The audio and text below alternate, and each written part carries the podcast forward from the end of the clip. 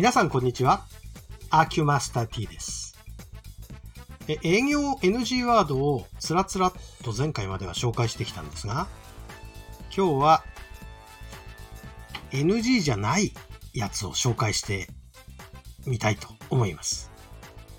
でこの最大で、まあどんな場面でも使える便利ワードというと、失礼しますってのが一番いろんな場面で使える便利な言葉かなというふうに思って、私も本当に、えー人と会ったら失礼しますは何回も使いますね。で失礼します。例えどんな場面で失礼しますなのかというと、うーん、例えば、あの、呼び鈴をしてピンポーンってやった後、お相手がこう、応対してくださるときに、あ、どうも、失礼します。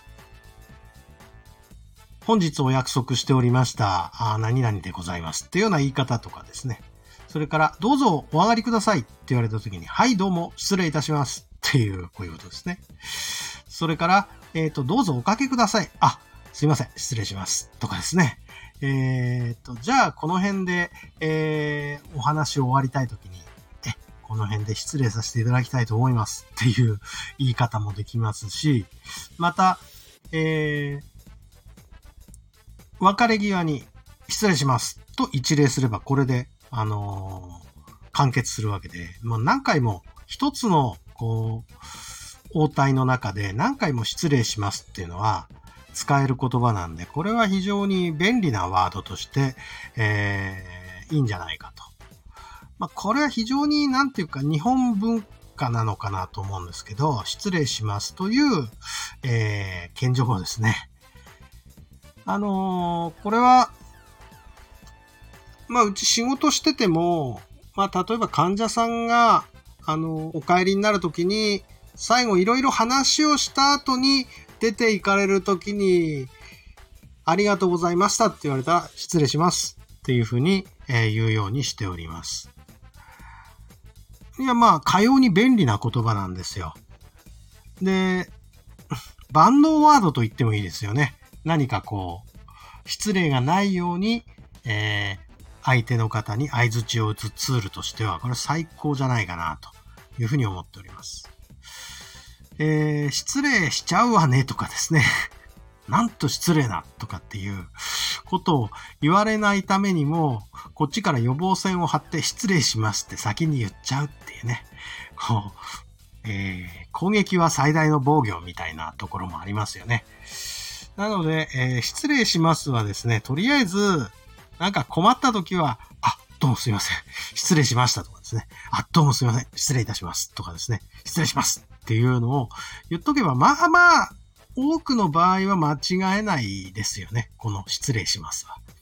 そういう意味で、非常に使えるワードじゃないかと。これが何と言っても、えー、まあ、相手に与える印象の中で、一番、こう、好印象を与えるんじゃないでしょうか。あ、この人はなかなか謙虚な、真面目な方だなというね、中身はともかく、印象だけは良くして帰ってこれるんじゃないでしょうか。まあ、そんなわけで、これをうまく使えてる人は、大概失敗してないような気がします。今まであの結構営業の方と話しましたけど、まあ、失礼しますを上手に使えてる方の仕事は、まあ、あんまり失敗なかったかな。まあ、そういう方の場合はですね、わきまえてるので、あの、ちゃんと、こちらの言い分をちゃんと、あの、一回受け止めてから話してくださるっていう、この、あの、いわゆる受容する心があるんですよね。受容して、それに対して、こう、リアクションしてくださると。決めつけ感がなくて、まあそういう方の方が個人的には、えー、なんて言うんですか、好感が持てる。で、好感持たれやすいんじゃないかなと思います。堅苦しいの嫌いっていう、最初からザックバランでブレーコでお願いしますっていう性格の方は、まあ話は別ですけどね。えー、相手にそう言われても、えー本当にやっちゃうと、それが実はあの、一番の、えージョーカーだったりしてね、引いちゃったみたいなね。一番いけないのを引いちゃったりする場面もあろうかと思うので、そこは